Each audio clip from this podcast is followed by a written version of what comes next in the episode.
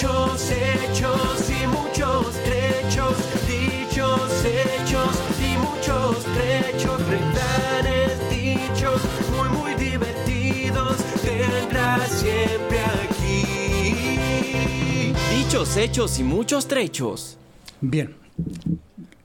Regresamos nuevamente, estamos en Dichos Hechos y muchos trechos con ah, Alejandro Miranda. En verdad que ha sido una, una conversación muy, muy buena y gracias por acceder a, a tener un segundo episodio con nosotros. Yo he encantado de estar aquí en este ambiente de camaradería, de jovialidad y de desarrollo. Y sí, muchísimas gracias por estar. Y yo tengo que confesar algo. Es la primera vez que veo a Rudy realmente entusiasmado con un, con un invitado. Han, ve- han venido, han venido muchísimos invitados acá. No, no, no, no, no, no. Déjame terminar de explicar.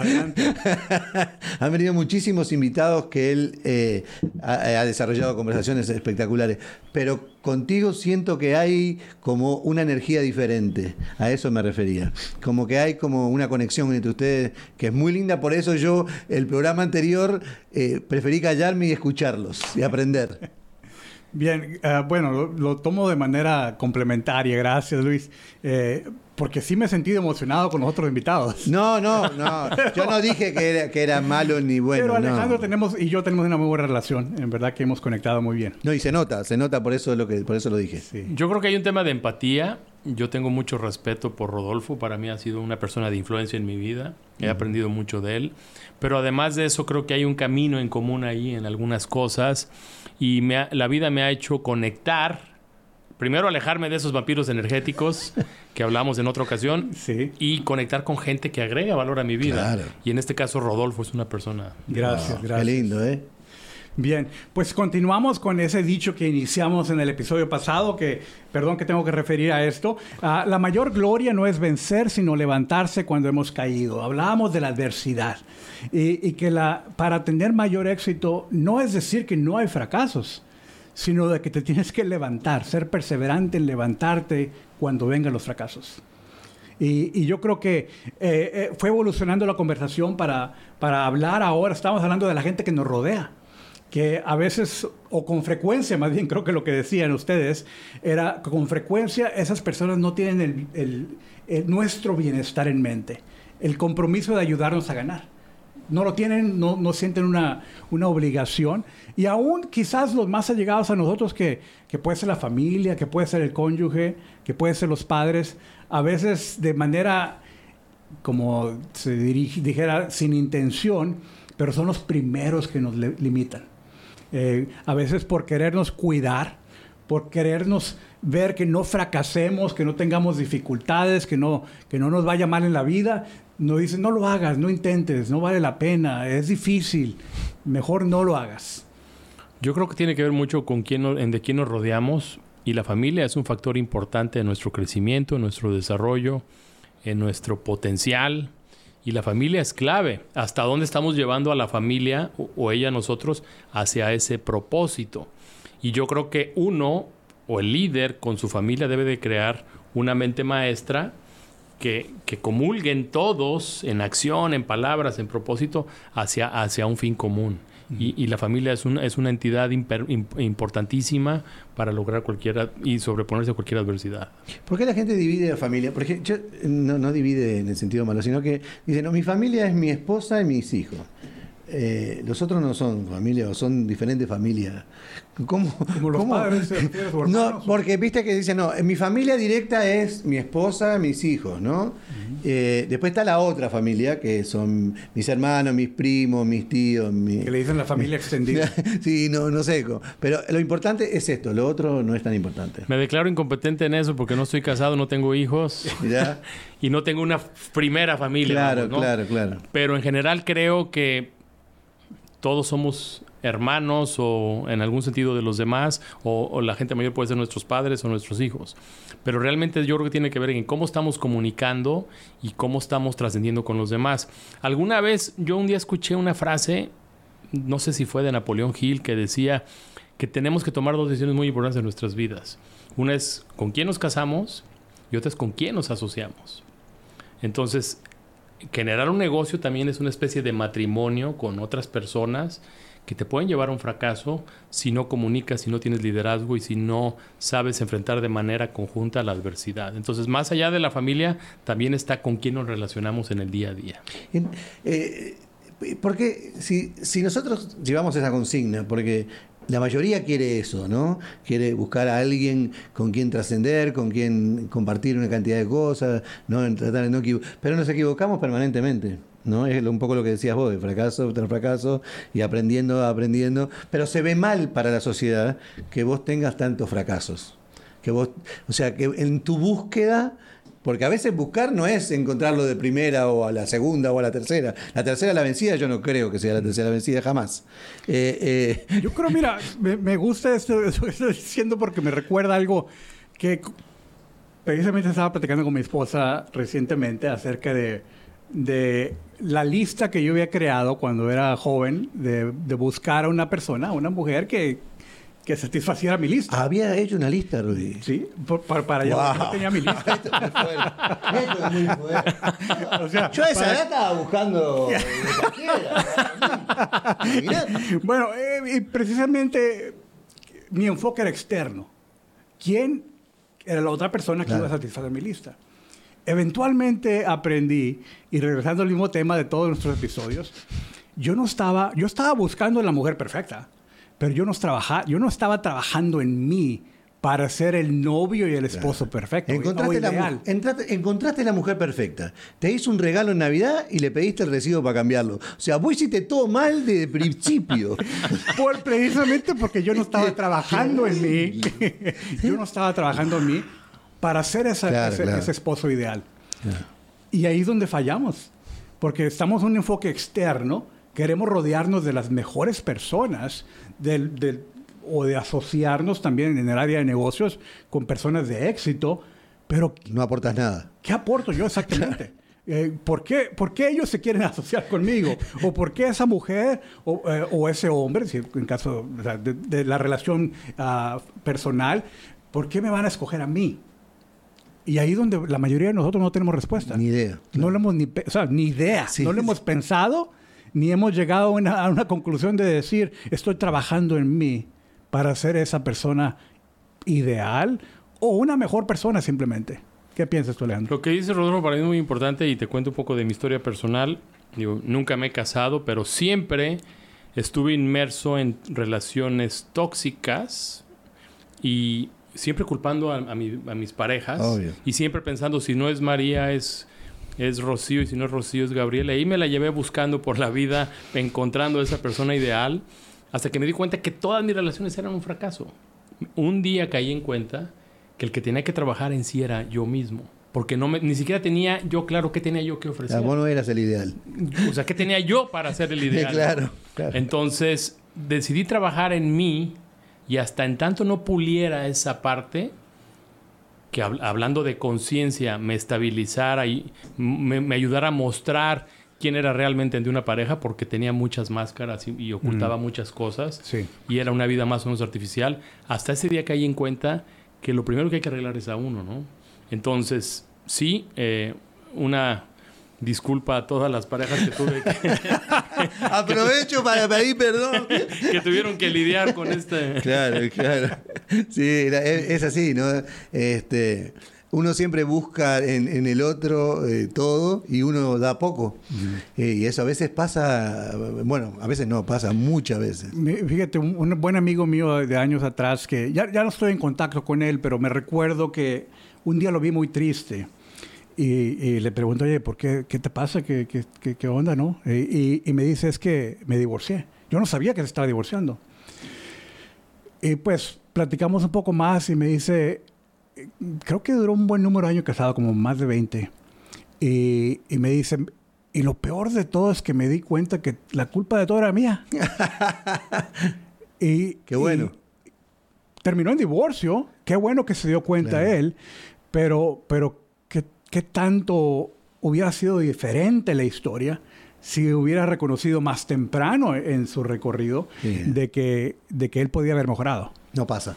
Los hubiera no existe. Si vamos a una búsqueda interior, es importante entender que de alguna manera estamos condicionados para pensar que alguien más va a venir a rescatarnos, que alguien más va a venir de fuera a resolver nuestras Salvavidas. Como que, como que nos deben.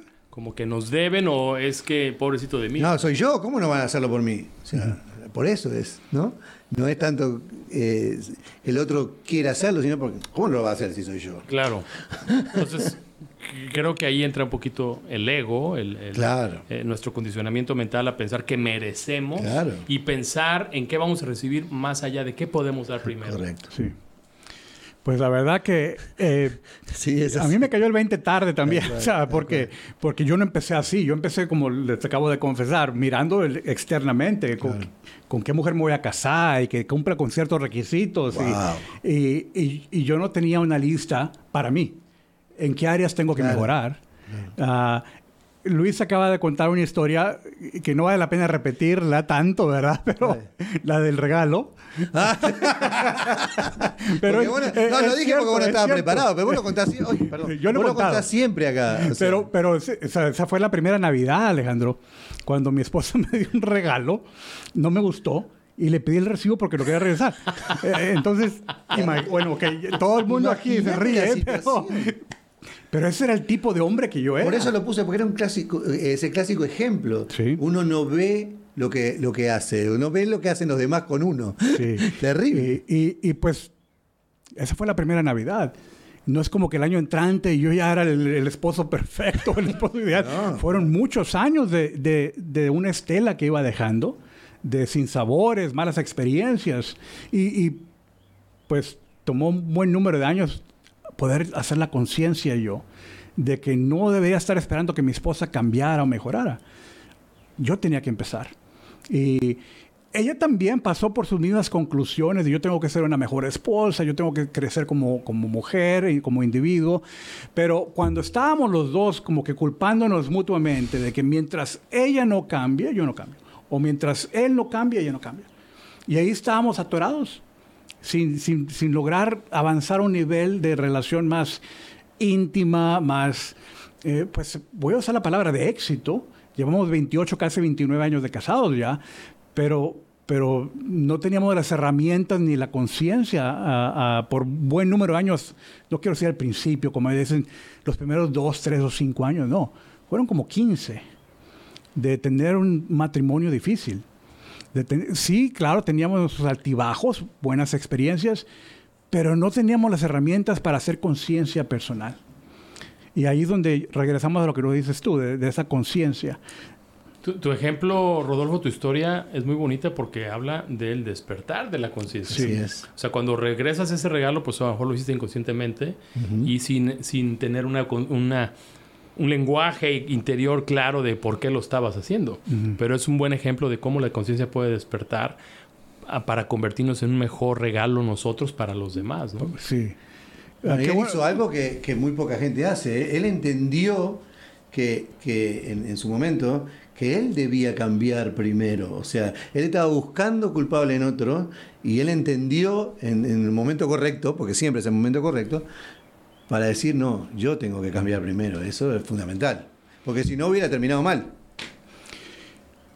Es cierto, y la verdad que lo dijiste, me, gustó como lo dijiste, porque quizás no tenía el vocabulario o la conciencia totalmente desarrollada desde el punto de vista de, de entender que es un proceso, que empieza conmigo, pero sí empezó una- un reconocimiento de decir, oye, ya, ya basta de esperar que el otro cambie. Recuerdo que te he platicado esta historia de, una ocasión que me tocó dar un entrenamiento en Centroamérica. Y, al final de la clase eh, se acercó un- una persona y me, hizo una pregunta que a mí me causó gracia por, por- porque yo la consideraba, bueno, esa pregunta no viene ni al caso. Pero me dice él, está bien si eh, alguien dona, porque este es empleado del gobierno de, de este, de este país, y dice, está bien si alguien dona y, y yo me quedo con parte de lo que, de lo que donaron. Wow. Eh, eh, y yo, yo al principio me sorprendió porque te- no te escuchas tú mismo lo que estás diciendo, pero luego me dice, pero todo el mundo lo hace. sea, sus jefes, su- su- sus compañeros que tienen posición en el gobierno. Entonces él se justificaba de esa manera, porque todo el mundo lo hace. Y yo creo que ahí es donde digo, esa- esa conciencia está, es, es un conflicto continuo, ¿verdad? Como lo decías tú, de que está allí, traba- está peleando la conciencia de decir, eh, reconoce que estás mal, no porque todo el mundo lo haga, ya se justifica como bien. Yo creo que ahí hay un mal. eh, que vamos a hablar de, de una de las virtudes cardinales de- del, del autocrecimiento, que es la- el coraje, o sería la valentía, el courage, que es, y yo creo que lo contrario a esta valentía para reconocerme y para ir hacia adentro, no está en la cobardía, sino en la conformidad. Como todo mundo lo hace, creo que es correcto. Esa es la conformidad. Y no hay nada peor que esa conformidad de creer que las cosas van a cambiar si yo no hago nada. Hay que levantar la mano cuando algo no esté correcto y tener el valor, el coraje para decir, a ver, esto puede cambiar a partir de un comportamiento propio, ¿no? Y no, no, no sé si es ego, no sé si es, no sé qué es, pero la gente lo toma porque si yo no lo hago quedo como tonto, porque lo hacen todos acá y, el único tonto soy yo que no me la llevo. O sea, yo me tengo que llevar la mía, porque si no eh, quedo mal. Imagínate, es terrible, ¿no? La historia. Es terrible. Me, me- me estoy recordando de, de esta experiencia, pero sí era lo mismo. Es Claro. que si yo no hago esto, Claro. no, me, no me queda nada. O sea, no. o sea, alguien más se lo va a quitar. O sea, alguien lo va a hacer como quiera. Claro. Y esa. esa O sea, son para los hijos de otros, pero también están mis hijos, ¿no? sí, yo también tengo hijos así. ¿Cómo se habrá quedado esa persona con su propia autoconciencia? El hecho de que me preguntó Alejandro, yo creo que, que e- era esa, la conciencia que le estaba diciendo algo está mal. Te estaba aquí". pidiendo Estaba- permiso. claro, correcto, eso es lo que iba a decir. Estaba, estaba buscando cómplice, estaba pidiendo permiso. Sí, alguien que le validara. Sí, sí, y, claro. y bueno, no, no lo recibo de mí. y hasta cierto punto se quedó triste. Lo, lo noté que se le, como que el semblante se le, se le cayó, Dijo, ¿verdad? "Voy a tener que dejar el de- dinero".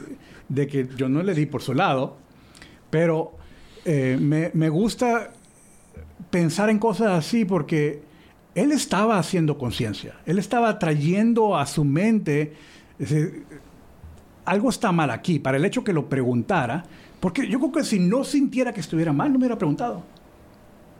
No, claro. Y, pero me preguntó, y que lo que sigue de ahí es lo que es difícil.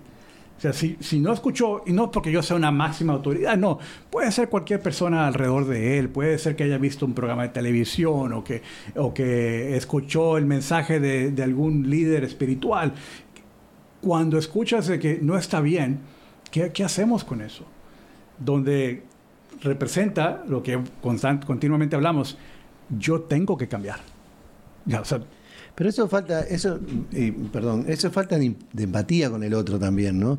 Porque no pasa solamente por ahí, pasa cuando vas a Sudamérica, eh, vas a Argentina, Uruguay, cualquier lado, de- y, y la gente te tira el, el auto arriba porque quiere pasar primero para llegar medio minuto antes que vos, o, o pasa por la banquina, o, o- o no le importa si le pega a un niño de pasada corriendo. O sea, eh, no importa el otro.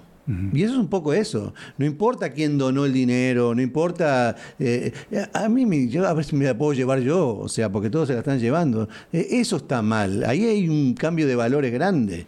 Hay un problema ahí real. En toda la sociedad. No estoy diciendo que sea ese Sí, solo. No, bueno, y usted es Centroamérica, pero cualquier país de Sí. Latinoamérica hubiera sido relevante. Y, y no solamente eso, Luis, pero cuando gente llega aquí a Estados Unidos de, de- de Latinoamérica o de otros países, de África, donde sea, traen todo eso acá y acá sigue operando. Eh, de, ese yo, ese lo que yo quiero, lo que yo necesito, lo que mi familia, mis hijos, es yo primero. Pero acá, acá, cambian un poco, ¿eh? Porque allá ves algo tirado y te lo llevas, lo agarras en el bolsillo, te lo metes en el bolsillo, te lo llevas listo. No estaba tirado ahí en mi hora. Si acá ves algo tirado, lo dejás y seguís de largo, o sea, no, no lo levantás muchas veces. O sea, y somos los mismos que estábamos allá. Yo no estoy diciendo que yo no lo hacía, estoy diciendo que, que pasa cuando venís para acá. Eh, yo recuerdo mucho, en muchos lados que regalaban t-shirts o remeras o lo que fuera, y yo iba, agarraba 48. ¿Para qué querés 48 remeras? O sea, porque es la mentalidad, ya no, agarrá, agarrá y llevás para casa y no esperás, te dejás tirada ahí en el closet, no la usás. Pero es la falta de empatía con el otro. Hay gente que no se va a llevar remera porque vos te llevas 48. Sí. Esa es la realidad. Bien. Bueno, en, en realidad que estamos hablando de este tema que empezó con la adversidad, pero estamos ahora evolucionando Sí, a lo que me encanta, y, y lo platicamos mucho Luis y yo, acerca de, del, del yo. El que tiene que cambiar soy yo. No esperar ver en el mundo algo antes de que yo esté dispuesto a manifestarlo, a vivirlo. Sea en cualquier ámbito, sea como empleado, sea como, como esposo, sea como amigo, como familiar. Primero tengo que empezar yo. Con, con la gente con la que trabajas, Alejandro, a través de, de los estudiantes de la universidad, compañeros de trabajo, de retiros, ¿qué tan común es ver ese, que yo, yo me hago responsable de mí mismo? Cada vez es más, Rodolfo, cada vez más hay más conciencia, hay más autocrítica, más autoconocimiento. Eh, nosotros tenemos un retiro precisamente que, que combina técnicas meditativas de la India y hacemos un poco de yoga, pero también hablamos de estos espejos que a veces no nos atrevemos a hacer o a decir. Pero creo que sí hay una inquietud natural del ser humano por, por autodescubrirse, por autoentenderse y porque cada vez cuesta más difícil, más trabajo hacer lo que es correcto. Hace poco en una charla, en un evento inmobiliario, tuve la fortuna de escuchar una conferencia de una mujer muy importante aquí en Estados Unidos, eh, que fue secretaria del Tesoro, creo, con el gobierno de, de George Bush y fue una fue una para mí fue fue inspiracional porque era una líder y ella dijo algo muy importante. Siempre hay que hacer lo correcto. Siempre hay que hacer lo correcto. Y si lo analizamos, es difícil hacer lo correcto. Nos cuesta trabajo dar ese paso de calidad y hacer lo correcto. Porque es más cómodo hacer lo que hace el todo mundo o porque es cómodo tomar algo que no es mío. Pero hacer lo correcto tiene que ver con conciencia, tiene que ver con un autoanálisis de que estoy bien y de que saber que a lo mejor a la larga me estoy quitando un problema por hacer lo correcto. Y lo correcto, porque mira, eh, yo creo que cuando está un, un parámetro claro, es decir, la ley dice, entonces ya sabemos que, que tenemos que seguir la ley, pero hay muchas cosas grises que no están definidas por la ley o que no están culturalmente, socialmente bien claras. Y, y a veces, eh, pues en esa área gris es difícil encontrar lo correcto. Eh, donde, por ejemplo, no, no, no quiero decir que haya algo malo detrás de esto, pero este joven que yo eh, en, en años, décadas atrás, fui su mentor, eh, él me decía de que él quería lo mejor para su familia, lo mejor. Y bueno, todos queremos lo mejor para su familia, ¿no? Para nuestra familia. Pero lo veía yo como trabajaba, lo veía lo que hacía, lo veía cómo se relacionaba con otras personas y, yo le decía como que calmara y que evaluara el impacto de, rela- de sus acciones.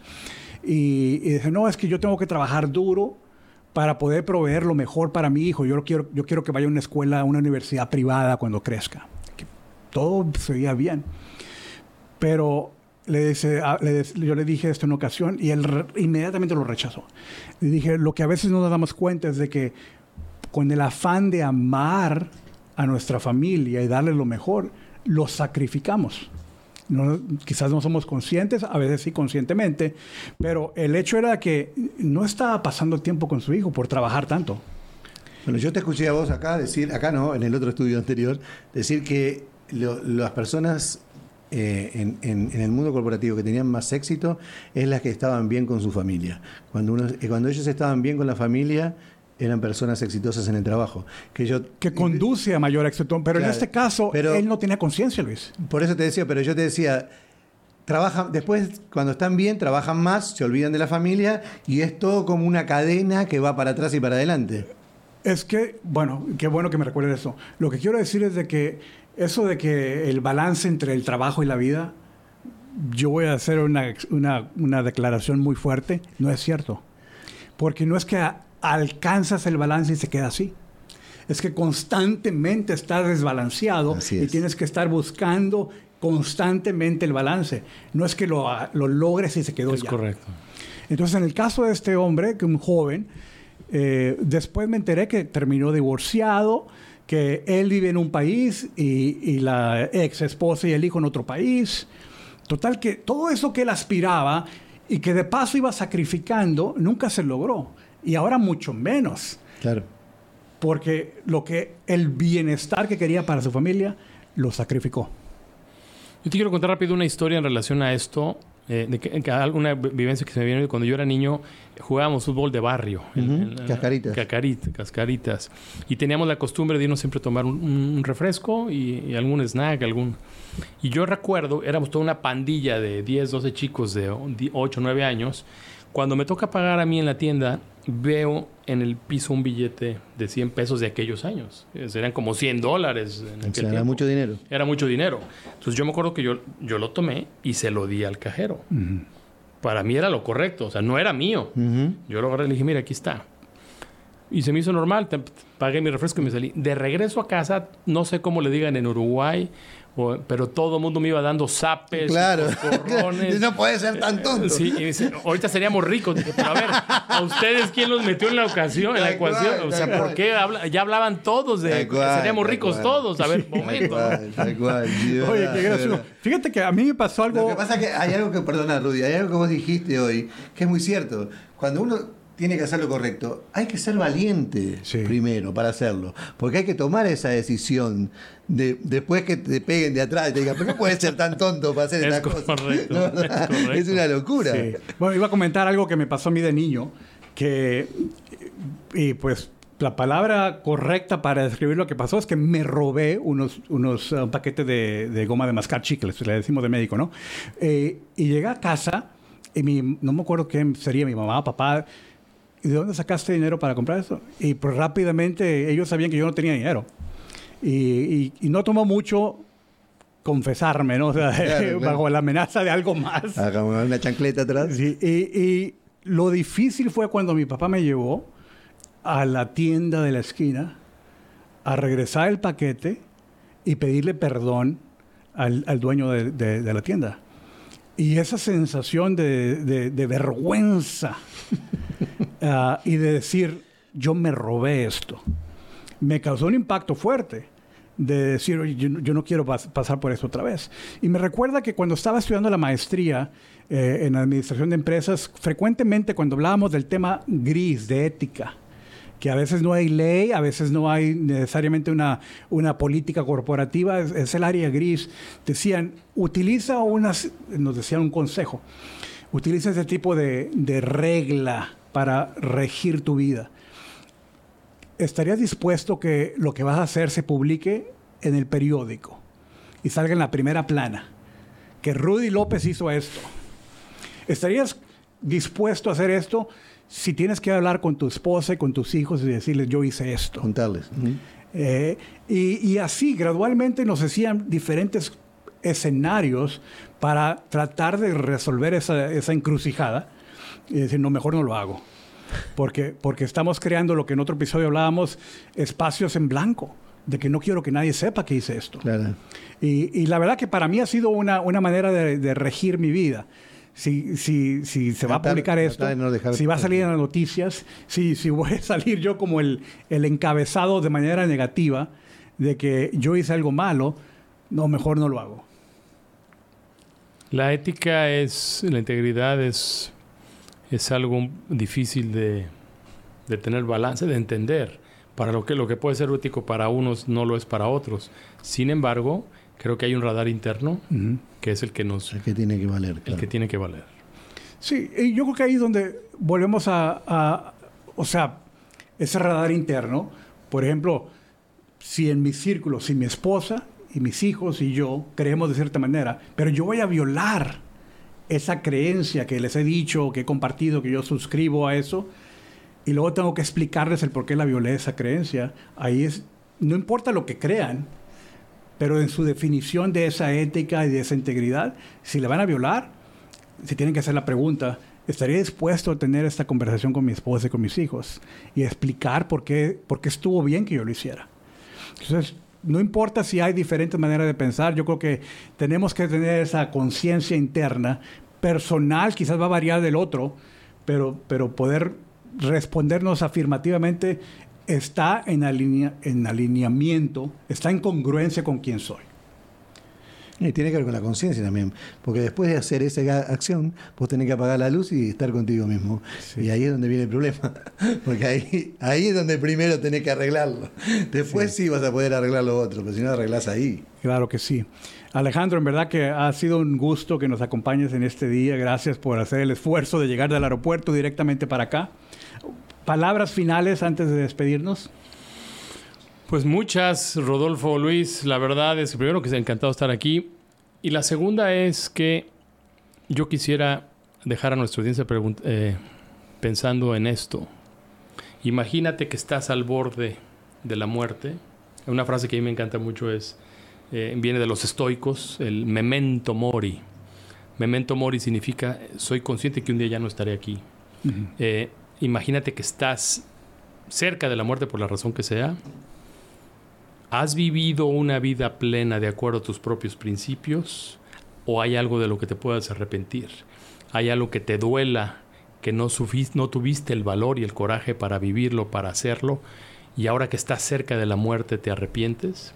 Este es un indicador profundo sobre, no para dar clases de ética y moral a la sociedad, sino para estar bien con nosotros mismos y entender que tenemos solamente una oportunidad para estar aquí, en este plano, y tener una vida con significado. Sí. Y yo creo que ese, ese memento mori, dijiste, Memento mori. hay que tenerlo regularmente. Sí, decía un amigo que no hay peor gestión que la que no se hace, resumiendo un poco lo que decía él. Si vos sentís que algo tenés que hacerlo, tenés que vivirlo, tenés que, tenés que hacerlo. Sí. Si hay algo que te hace mal, arreglalo. Sí. Porque si esperamos a cuando verdaderamente estemos al final, ya no se arregla nada. Ya no va a haber tiempo.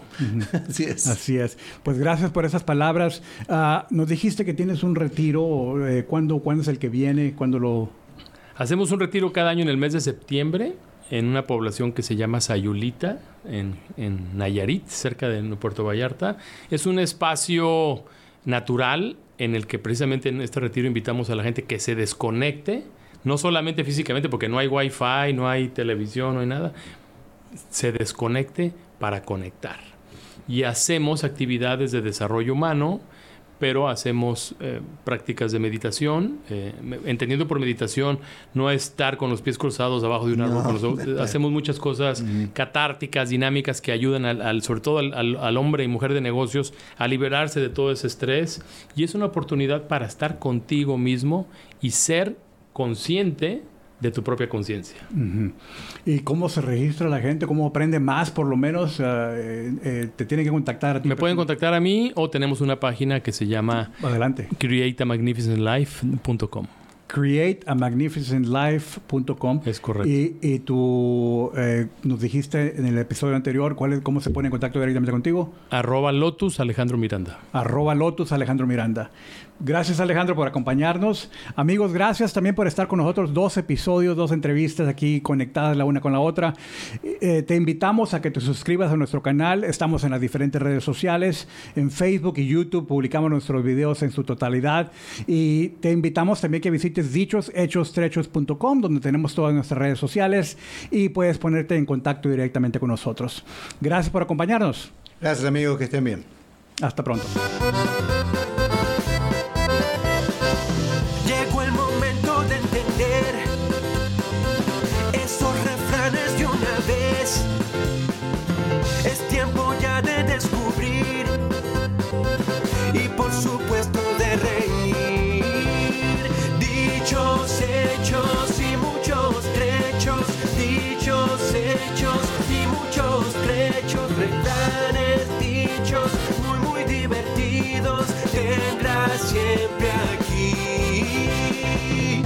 Hechos y muchos trechos.